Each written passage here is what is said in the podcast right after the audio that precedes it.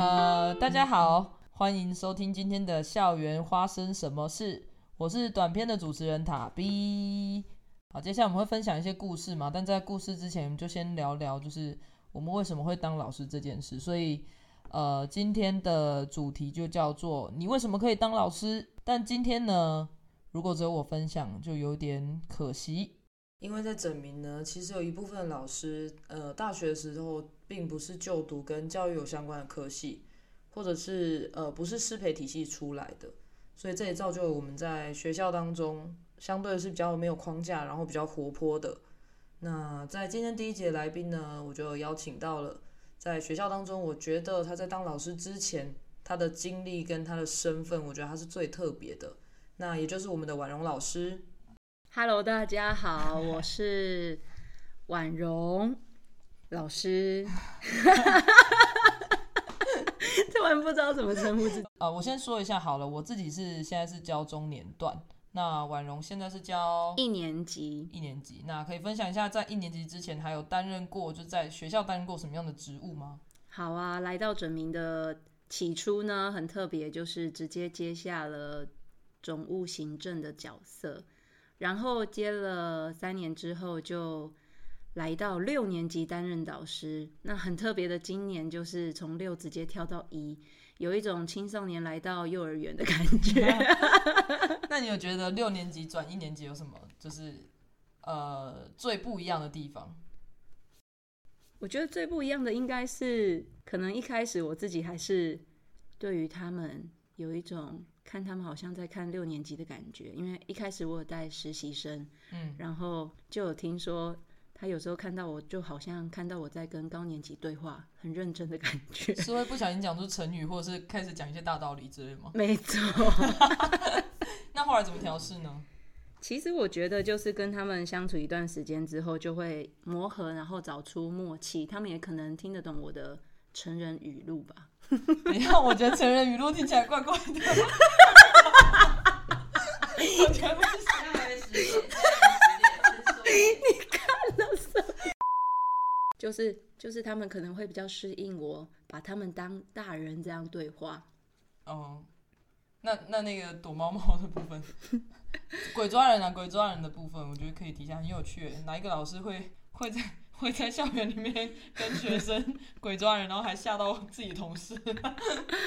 就是我觉得跟低年级他们的相处之道就是玩，就是跟他们玩，他们就会记得好快乐，完全就是说什么就会是是是。所以跟他们玩鬼抓人、玩躲躲猫猫，他们就会爱上我了。所以 所以就是有空的时候就。就把自己当小孩，然后跟他们在校园中奔跑。好，那呃，就是今天特别邀请婉容，很大一部分原因是因为其实婉容她以前的背景，她一开始也不是呃，应该讲说我们都不是师培体系出来的，所以我们等下会先各自介绍一下，在就是当老师之前是怎么踏进这个领域，然后以前在做什么。我其实。是个运动员，就是从小学三年级开始练跆拳道，然后代表学校参加各种运动项目，所以从小就爱运动。所以运动这件事情也帮助我升学。所以从国小一路到大学，我后来就是专攻练跆拳道。嗯，那呃，在大学的最后两年有修中等的师资。嗯但那时候为什么因缘机会来到小学？是因为大学的时候听了 Teach for Taiwan 的刘安婷，她有分享为谈而教故事，然后那时候就被他的故事感动，然后觉得毕业之后如果有机会的话，很想要做这件事。最后就是找到自己想要做的理由，然后投入了两年的偏乡计划。嗯嗯。然后就一路走到现在，对，走到变成正式老师，一路一路走到现在，然后去修了小教，然后现在在整名服务。对，那我之前的话就是一般普通的大学生，对，然后呃，我念的是财政财政系，那财政系就是大部分人会去当公务员，所以那时候其实大四的时候，呃，我的家人就是我爸妈也是一直在告诉我说，你开始要准备一些考试啊，或者是你要不要念研究所之类的。可是我一直找一找，我都没有兴趣。即便我大四整年都在一般的那种新创产业当中实习，这样，那我就越做越确定我对呃为了钱欢呼这件事情没有兴趣。所以我一直想不透我到底想做什么。我只知道我想要做不要只是赚钱而已的这种工作。然后就我不知道是不是被电脑窃听之类的。然后那个有一天 TFT 的广告就跳在我的 FB 的页面，然后我就被投放了这个广告。然后我就点进去，然后我就用大概三十秒钟的时间刷过了这些很触动人心的 slogan，然后我就决定要报名，然后所以就也是一直到现在，只是我比较不一样的是，呃，到现在我还是代理老师，就是我还是每年每年这样继续，应该讲代理老师就一年一聘嘛，这样，对，但是目前也是在整名服务第哎第五年了，超久了。对，第五年了，然后这也算是我出社会第一份工作，然后所以第一份工作就一直到现在这样。那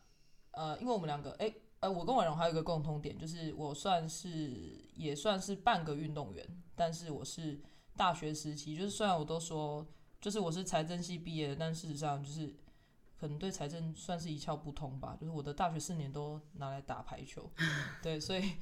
呃，刚进来的时候，我也是接了学校很多体育课。然后，所以那个时候的孩子对我的印象应该都会是体育老师，或者是会打排球的这些印象。然后整天穿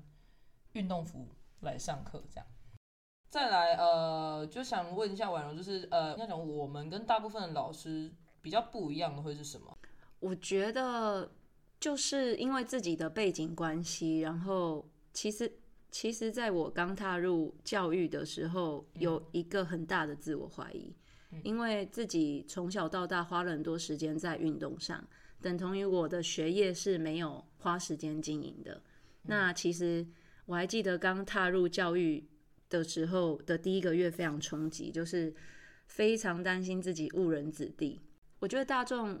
可能都会觉得练运动的人可能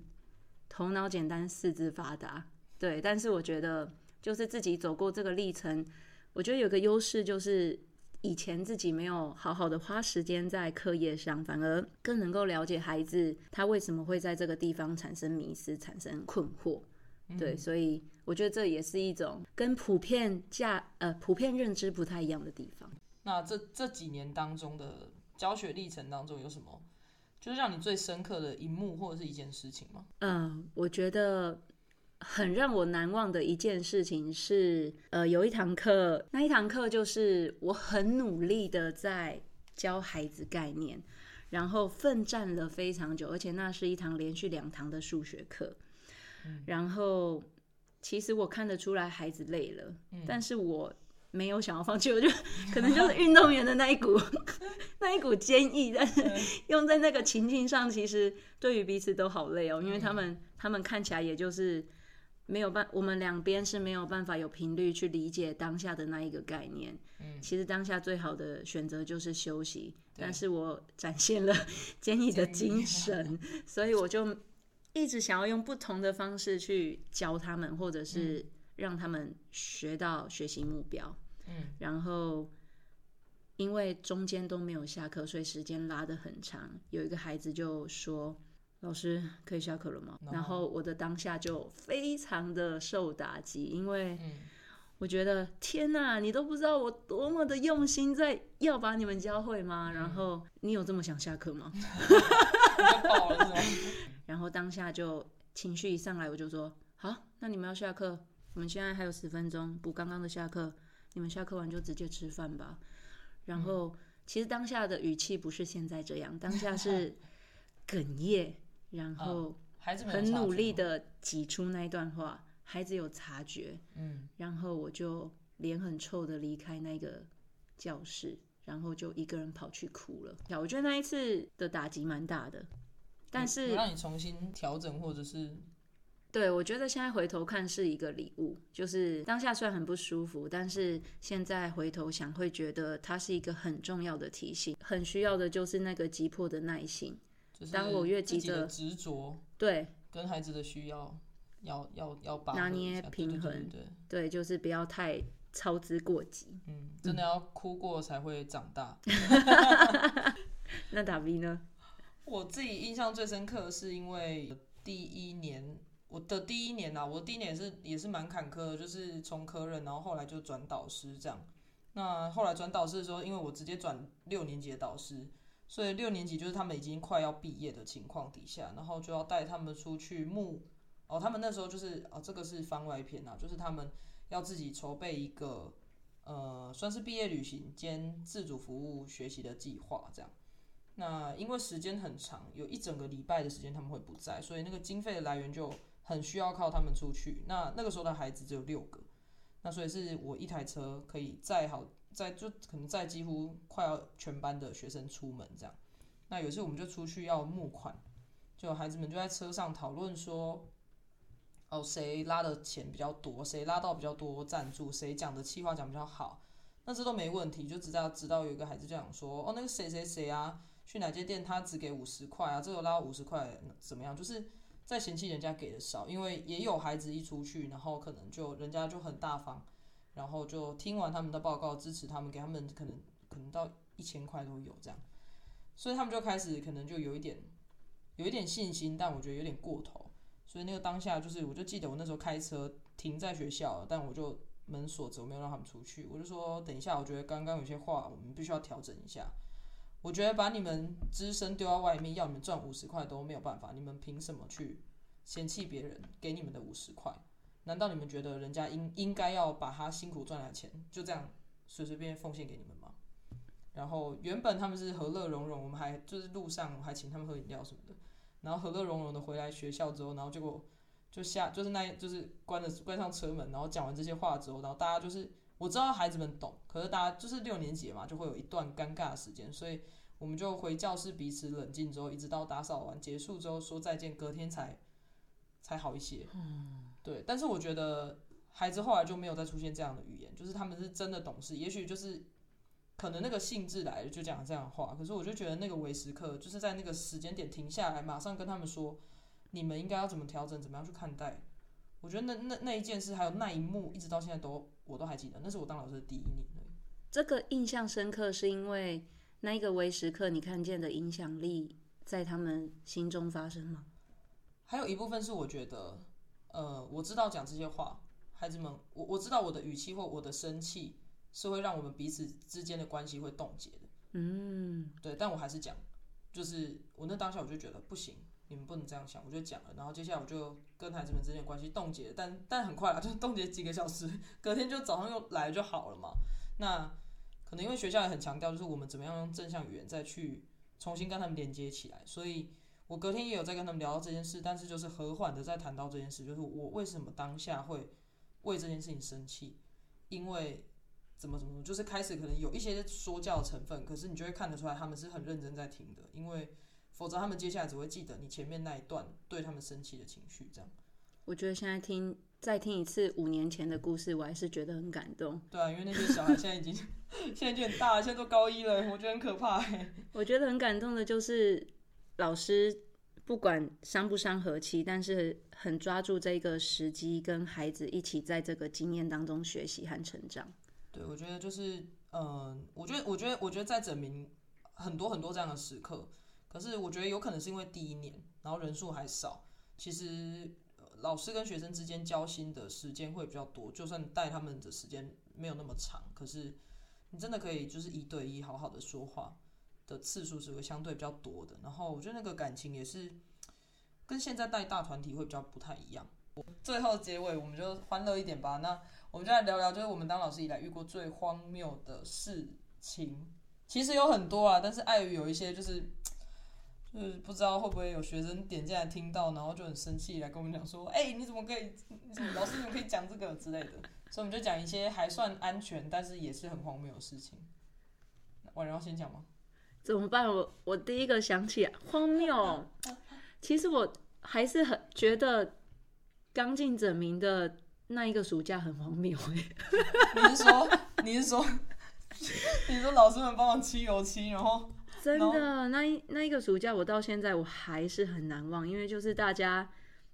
因为要把整个校园整理起来，成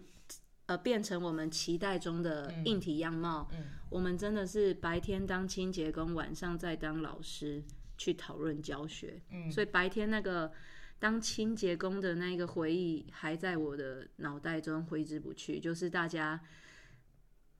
袖子卷起来，然后进到教室把所有东西扛出来，然后把教室打扫干净之后再放进家具。其实那过程当中，每一个人都得过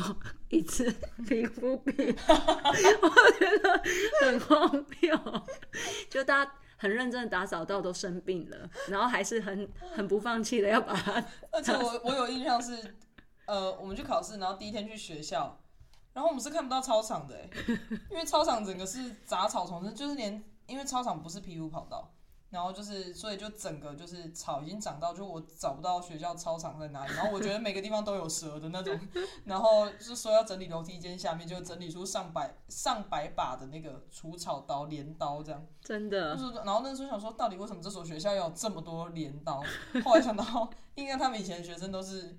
就是外扫区都是帮忙除草，然后而且是手动除草，然后觉得很妙。我现在你这样一讲，我就觉得对，真的是蛮荒谬的一件事情，就是真的，因为那个那个时候的围墙也是完全看不到外面的世界，